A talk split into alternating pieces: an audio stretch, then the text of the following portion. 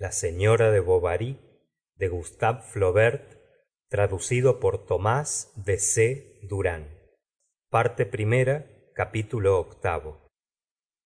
El castillo de construcción moderna la italiana se componía de dos cuerpos salientes y tres graderías alzándose en medio de un inmenso prado donde pacían algunas vacas entre macizos de altos árboles y grupos de arbustos rododendros magnolias y bolas de nieve que adornaban con su verdura desigual la curva del camino enarenado.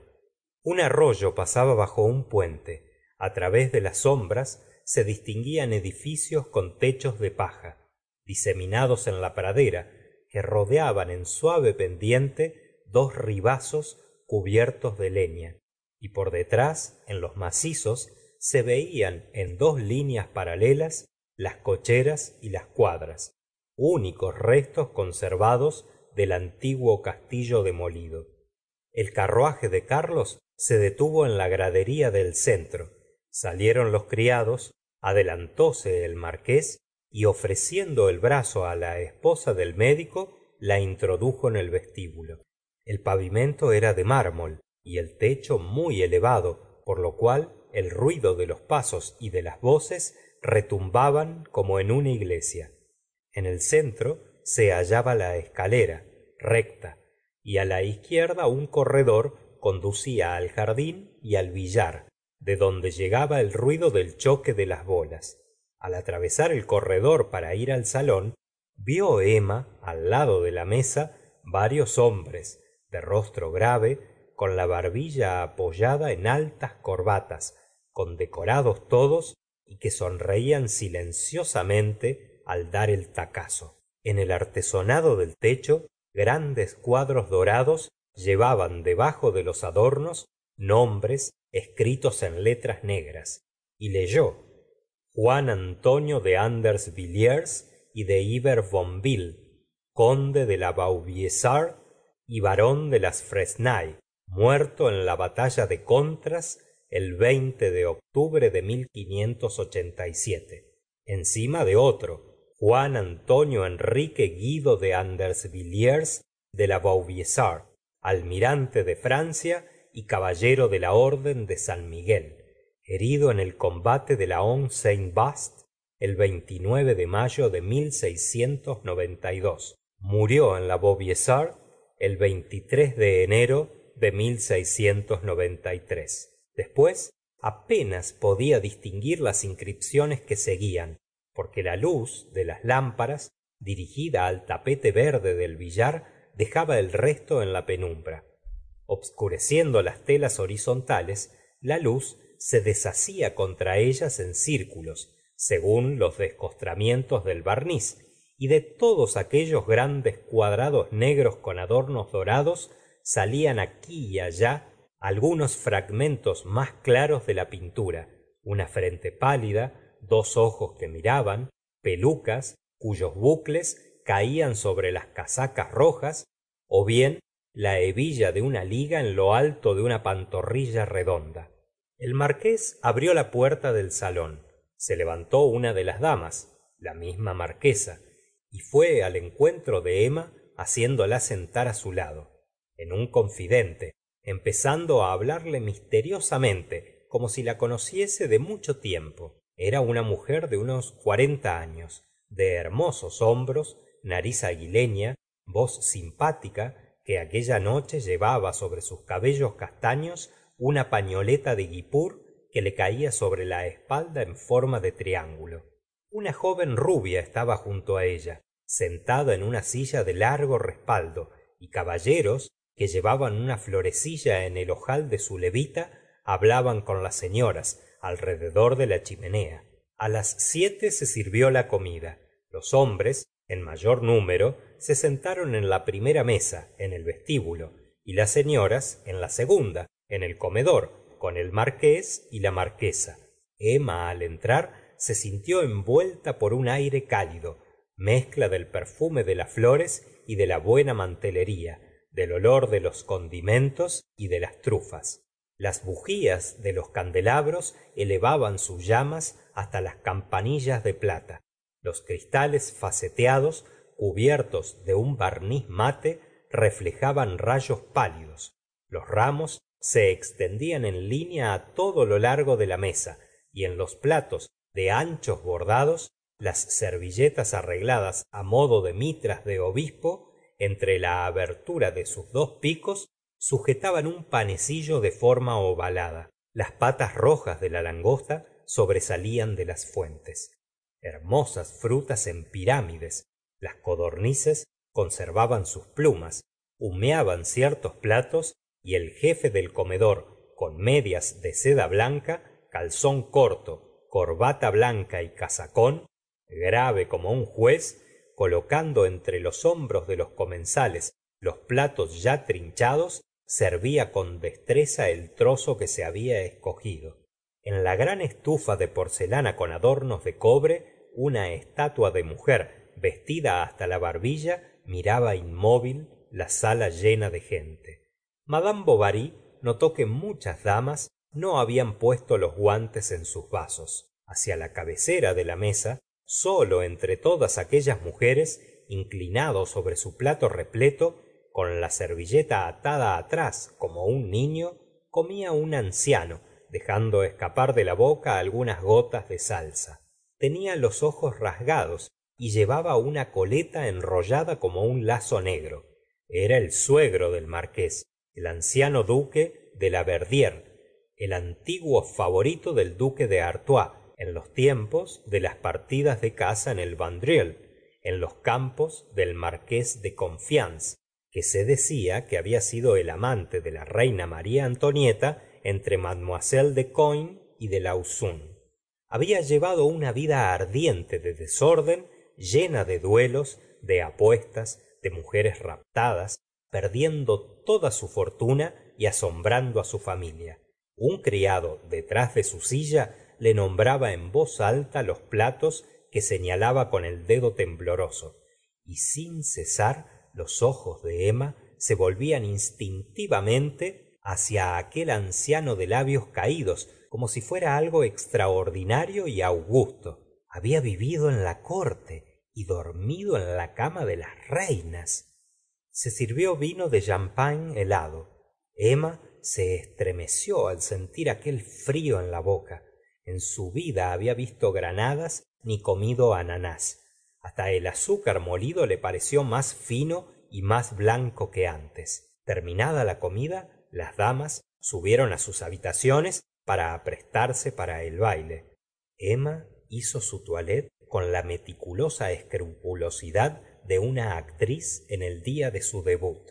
Dispuso sus cabellos de conformidad con las recomendaciones del peluquero y comenzó á ponerse el traje de lana instalado sobre la cama. Carlos el pantalón le apretaba atrozmente. Las trabillas me molestarán para bailar dijo. Bailar exclamó emma. Sí has perdido la cabeza se burlarán de ti.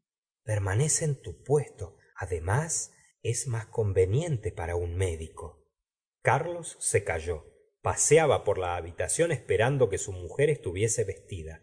La veía por detrás en el espejo entre dos luces. Sus ojos negros parecían más negros. Sus cabellos ondulando sobre las orejas brillaban con un resplandor azul. Una rosa en el moño temblaba sobre un tallo movible con gotas de agua imitadas al extremo de las hojas.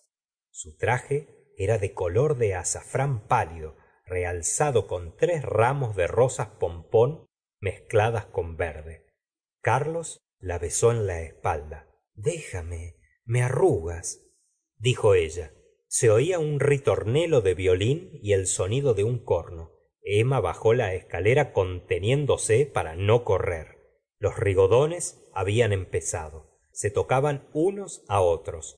Madame bovary se puso junto á la puerta sobre una banqueta cuando la contradanza hubo acabado el centro de la sala quedó libre para los hombres que hablaban de pie y los criados que llevaban grandes bandejas. En la línea de señoras sentadas los abanicos juntos se agitaban los ramos ocultaban á medias la sonrisa de los rostros y los frascos con tapones de oro giraban en las manos entreabiertas cuyos guantes blancos marcaban la forma de las uñas y apretaban la carne en las muñecas. Los adornos de encajes los broches de brillantes los brazaletes de medallón estremecíanse en los bustos centelleaban sobre el pecho zumbaban sobre los brazos desnudos las cabelleras bien dispuestas sobre la frente y retorcidas sobre la nuca ostentaban en coronas en racimos en ramos miosotis jazmines flores de granado campánulas.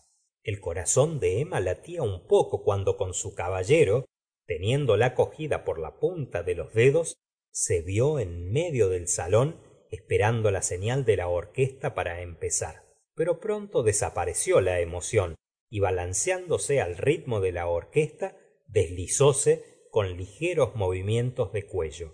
Una sonrisa le ascendía los labios oyendo ciertas delicadezas del violín que ejecutaba un solo algunas veces. Entonces se percibía distinto el sonido claro de los luises que caían al lado sobre el tapete de las mesas de juego.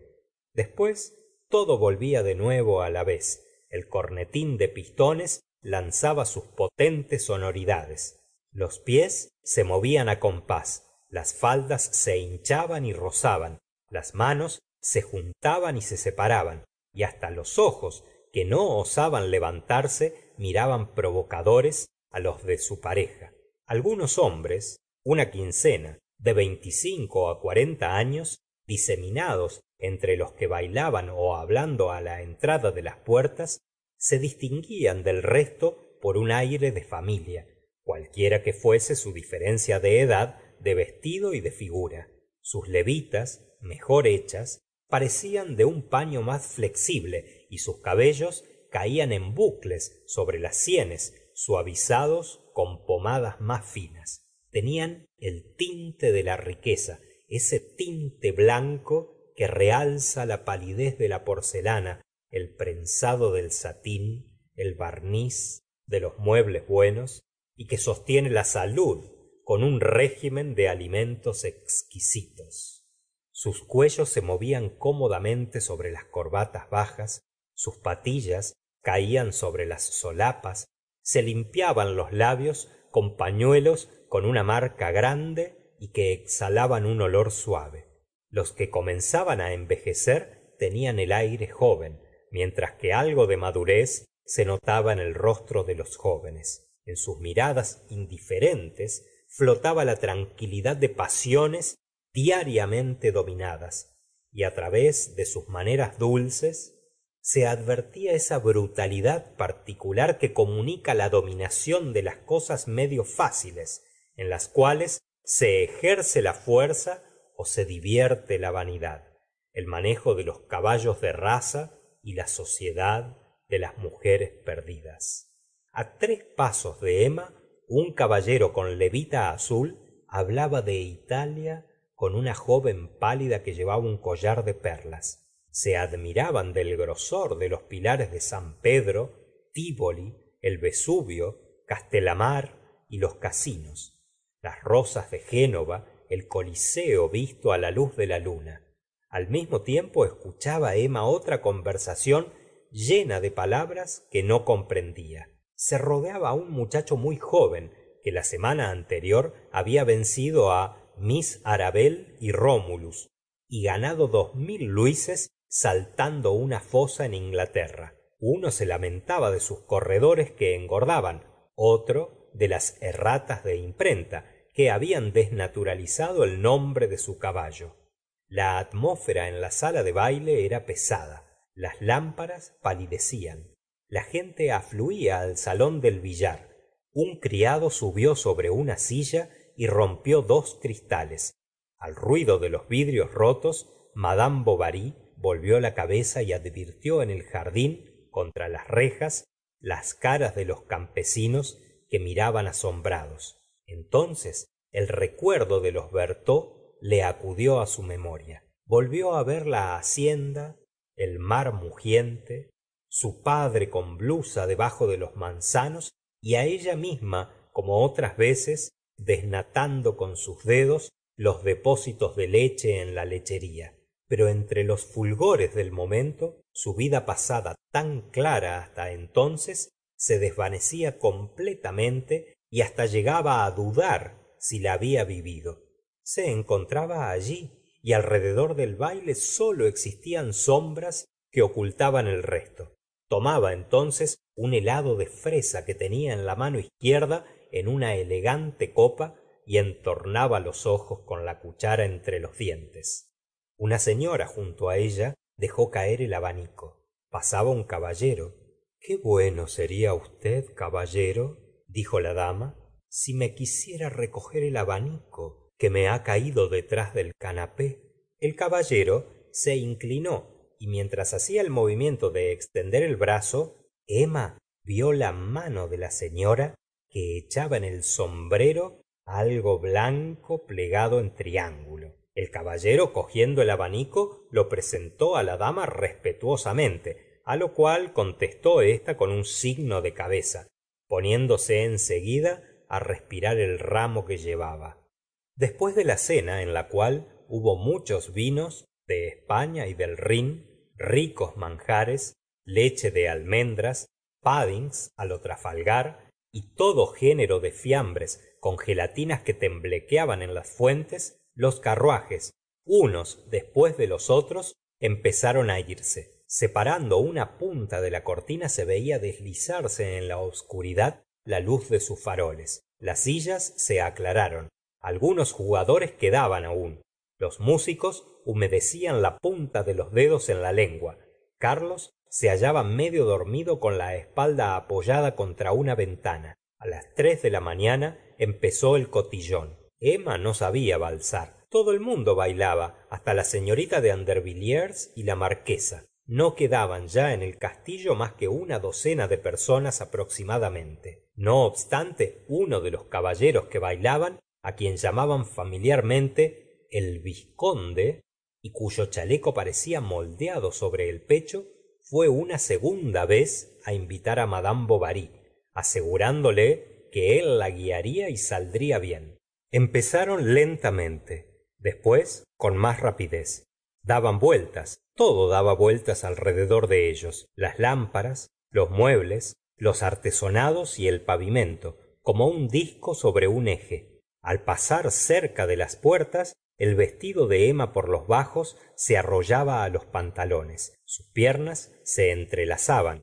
Él bajaba hacia ella la mirada y ella la levantaba hacia él. Un mareo la embargaba se detuvo. Comenzaron de nuevo y con un movimiento más rápido el vizconde la arrastraba desapareciendo con ella hasta el fondo de la galería donde anhelante estuvo á punto de caer y por un instante apoyó la cabeza sobre su pecho. Después guiando siempre pero más despacio la llevó hasta su sitio. Emma se apoyó en la pared tapándose los ojos con la mano. Al abrirlos de nuevo en medio del salón vio que una dama que se hallaba sentada en un taburete tenia delante de ella tres caballeros arrodillados. El vizconde fue el elegido y el violín empezó. Todos les miraban pasaban y volvían pasar. Ella con el cuerpo inmóvil y la barbilla baja y él siempre con la misma actitud. El talle arqueado el codo redondeado la boca hacia adelante. Aquella sí que sabia valsar bailaron durante mucho rato hasta fatigar á los demás. Se habló aún algunos minutos y después de decirse el adiós ó mejor de darse los buenos días los huéspedes del castillo se fueron acostar. Carlos se dejaba ir. Las rodillas se le metían en el cuerpo.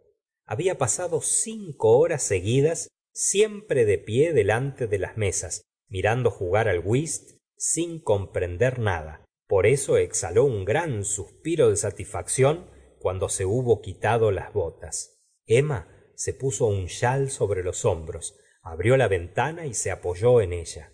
La noche era obscura caían algunas gotas de lluvia. La soñadora aspiró el viento húmedo que refrescaba sus pupilas. La música del baile zumbaba aún en sus oídos y quiso por un esfuerzo de su voluntad permanecer despierta fin de prolongar la ilusión de aquella vida de lujo que le era necesario abandonar en seguida amanecía miró las ventanas del castillo durante mucho rato tratando de adivinar cuáles eran las habitaciones de todos aquellos que la víspera había notado. Hubiese querido conocer sus existencias penetrarlas confundirse pero el frío la hacía temblar. Desnudóse y fue á colocarse junto á carlos que dormía profundamente. En el almuerzo hubo mucha gente. La comida duró diez minutos no sirvieron ningún licor lo cual sorprendió al médico. Seguidamente la señorita andervilliers recogió los pedazos de torta en una cestita para llevárselos los cisnes del estanque y todos los invitados se dirigieron al invernáculo en la cual plantas raras erizadas de pelos se hallaban en pirámides sobre vasos suspendidos que semejantes á nidos de serpientes muy llenos dejaban caer por los bordes largos cordones verdes entrelazados. El naranjal que se encontraba al extremo ofrecía techado todos los habitantes del castillo. El marqués para divertir la esposa de bovary la condujo visitar las cuadras. Encima de los pesebres unas placas de porcelana tenían escrito en letras negras el nombre del caballo. Cada uno de ellos al pasar por su compartimiento se agitaba al castañetearle con la lengua. El pavimento de la sala de sillas brillaba como si fuera el de un salón. Las guarniciones de los carruajes se hallaban en medio colgados de dos columnas giratorias y los bocados los látigos los estribos las cadenillas de barbada colgados en línea lo largo de la pared.